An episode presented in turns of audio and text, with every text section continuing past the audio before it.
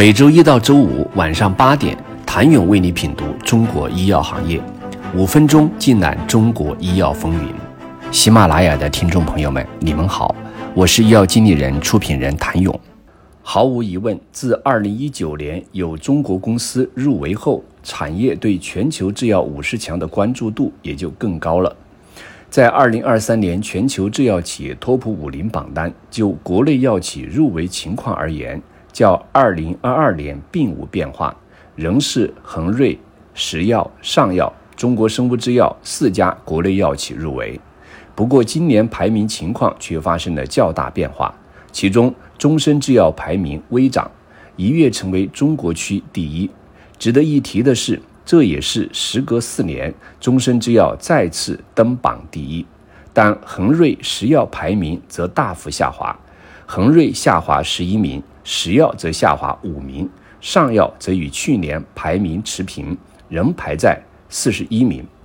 具体来看，排名第三十九的中生制药销售最为火热的三大药物分别为福可维、天晴甘美、泽普斯。二零二二年销售额均较二零二一年有所提升。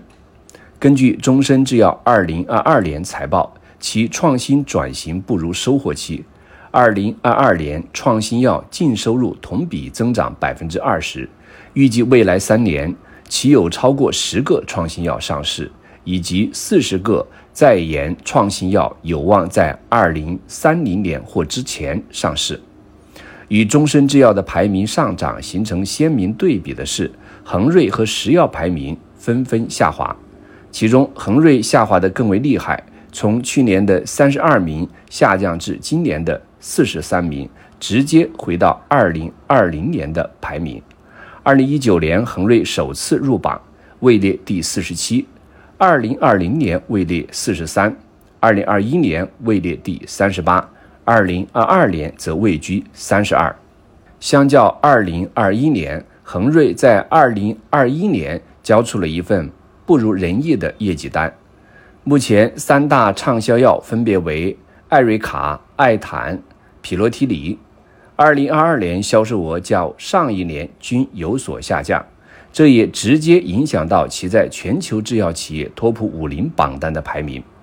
实际上，在传统药企创新转型的这条路上，一哥恒瑞一直业绩承压。当恒瑞产品收入结构发生变化，仿制药收入不确定性消散。维持一个较为稳定的营收，创新药占比增高，且整体销售额和净利润保持一个较好的增长，这种双管齐下的理想状态，或是恒瑞真正拐点到来之际。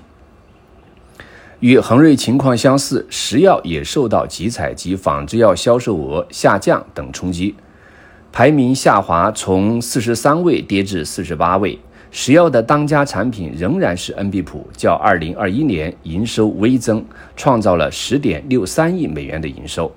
不过，恩必普即将面临专利到期威胁，这点也引起了市场的关注和讨论。为应对该威胁，石药在二零二二年也做了一些调整，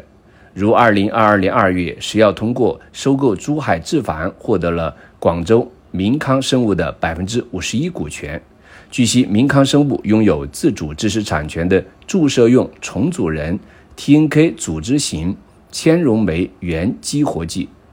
该药物主要用于急性心肌梗死发病六小时以内患者的治疗。这起收购被业内认为是石药为抵御恩必普专利到期所做的准备。此外，石药曾公开表示，在不断拓展恩必普的适应症，包括血管性痴呆。化疗引起的神经病变等等，而上药此番的排名却稳住了，今年排名与去年持平，仍是四十一位，为中国区第二。而且无论是销售额、研发投入，三大畅销药物的销售额均有所上涨。如销售收入从二零二二年的三十九点八亿美元到二零二三年的四十点四三亿美元。